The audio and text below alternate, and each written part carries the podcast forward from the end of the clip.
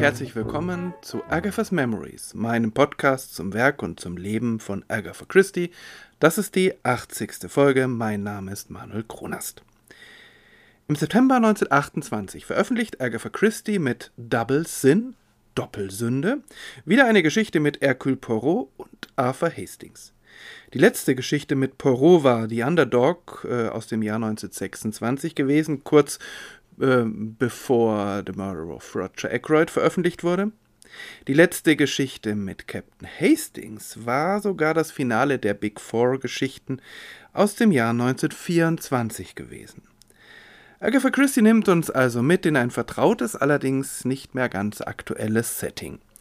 Es scheint fast so, als gehörte diese Geschichte von ihrer internen Chronologie her ins Jahr 1923, also vor Hastings Heirat und bevor Poirot irgendwelche Ruhestandspläne hegte. Allerdings bewohnen die beiden äh, in dieser Geschichte nicht mehr eine gemeinsame Wohnung, sondern Hastings besucht Poirot in dessen Wohnung, in der es allerdings noch keinen Kammerdiener George gibt. Für die Deutung, dass diese Geschichte irgendwann 1923 spielt, für diese Deutung spricht, dass Poirot sich in dieser Geschichte mit einem alten Bekannten, mit dem Theateragenten Joseph Arons trifft. Captain Hastings kann sich allerdings an Mr. Arons gar nicht mehr erinnern. Er sagt sinngemäß, naja, Poirot hat so viele Freunde und wie kann ich mich an die alle erinnern? Allerdings äh, kommt ähm, Joseph Arons mehrmals vor und unter anderem hilft er Captain Hastings in Murder on the Links Cinderella wiederzufinden, also seine spätere Frau.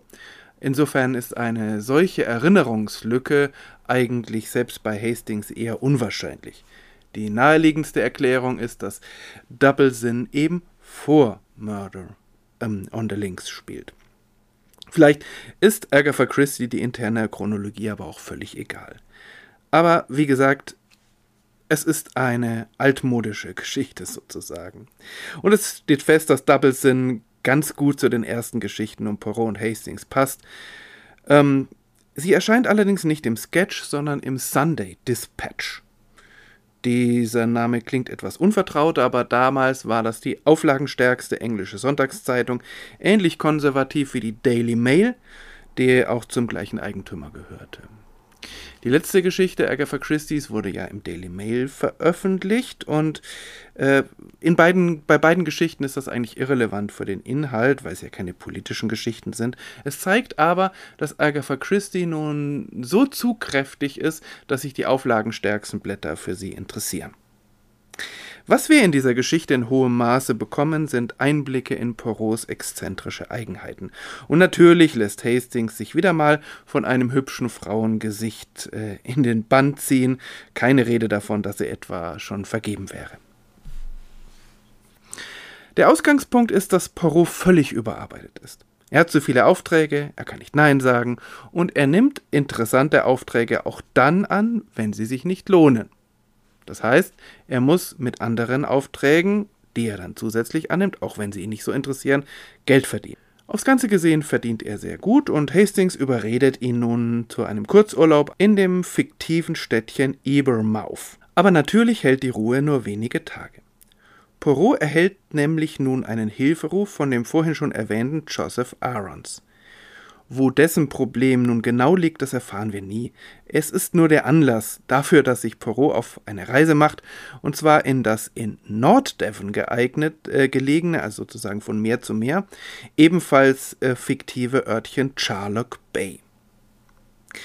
Eigentlich will Poirot mit dem Zug fahren. Hastings hat aber nun die Idee, stattdessen einen Überlandbus zu nehmen, der eine Devon-Rundreise macht und sowohl in Ebermouth als auch in Charlock Bay Halt macht. Das ist objektiv gesehen eigentlich eine ziemlich dämliche Idee, versorgt die beiden aber mit einem neuen Fall. Dämlich ist die Idee zum einen, weil sie für diese Fahrt auf einer Teilstrecke mehr bezahlen, als sie für die ganze Strecke bezahlt hätten. Also genauer gesagt, Poirot bezahlt mehr, Hastings scheint sich gerne einladen zu lassen. Und dann hat außerdem Poirot auf diese Fahrt, naja, sagen wir es mal so, mit diesem Verkehrsmittel überhaupt keine Lust. My friend, Why this passion for the motor coach? The train, see you. Is it sure? The tires, they do not burst. The accidents, they do not happen. One is not incommoded by too much air. The windows can be shut and no draughts admitted. Mein Freund, warum diese Leidenschaft für den Autobus? Der Zug, sehen Sie, er ist sicher. Die Reifen, sie platzen nicht, die Unfälle, sie geschehen nicht. Man ist nicht mit Mühsal beladen durch zu viel Luft. Die Fenster können geschlossen werden und keine Zugluft wird zugelassen. Aber bei all seinem Widerwillen und bei seinen starken Worten hat Poirot doch ein weiches Herz und er lässt Hastings seinen Willen. Bei der Buchung der Reise fällt Hastings eine hübsche 19-jährige Frau mit rotbraunem Haar auf. Er liebt schließlich Frauen mit rotbraunem Haar. Poirot dagegen interessiert sich für einen jungen, unscheinbaren Mann, der auf der Hälfte der Strecke mitten im Dartmoor aussteigen will, ähm, also nicht mitten auf der Strecke, sondern in, in dem kleinen Örtchen, an dem der Bus eben Halt macht. Und dieser junge Mann macht offenbar im Moment einen kläglichen Versuch, sich einen Schnurrbart wachsen zu lassen. I have sympathy for all who attempt it, wie Poirot gnädig bemerkt. Ich habe Mitleid für alle, die den Versuch machen.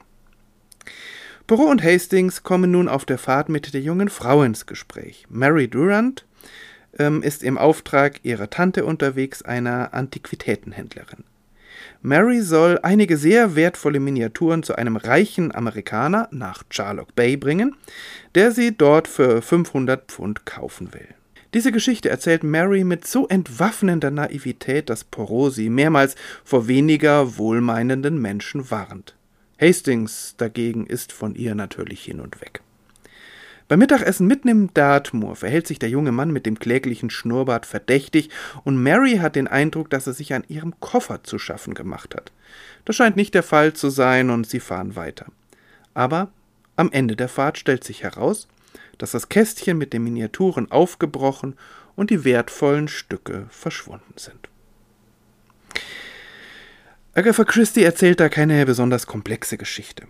Und auch keine wirklich originelle. Aber sie erzählt sie erfrischend und humorvoll und besonders die Einblicke in die Beziehung zwischen Poirot und Hastings sind köstlich. Und es gibt dieses Mal keine bösen Sticheleien von Poirot, keine Illoyalitäten von Hastings, nur zwei Freunde, die sich perfekt ergänzen und verstehen und auf einer ähm, etwas äh, schrägen Fahrt gemeinsam unterwegs sind. Naja, eine ganz kleine Stichelei am Schluss kann sich Poirot nicht verkneifen, aber Hastings fordert sowas ja auch heraus. Der Plot ist mittelmäßig, weder besonders überraschend noch besonders wahrscheinlich, aber das macht nicht viel. Und dann gibt es solche Aussagen wie die von Poirot über den reichen Amerikaner, der die Miniaturen kaufen will. Mr. Baker Wood, dieser Amerikaner, ist kein sympathischer Mensch, aber wie Poirot ganz am Ende bemerkt, Not a pleasant man, Mr. Bakerwood, not, as you would say, sympathetic, but a visitor, and we visitors, Hastings, must stand together. Me, I am all for the visitors. Kein angenehmer Mann, Mr. Bakerwood, nicht, wie Sie sagen würden, sympathisch, aber ein Besucher. Und wir Besucher, Hastings, wir müssen zusammenstehen. Ich, ich bin voll und ganz für die Besucher. Knapp zwei Monate später, nach dieser kleinen, etwas nostalgischen Geschichte, veröffentlicht Agatha Christie wieder in der Daily Mail eine deutlich interessantere Poirot-Geschichte. Aber dazu mehr in der nächsten Folge. Vielen Dank fürs Zuhören heute und bis zum nächsten Mal. Alles Gute.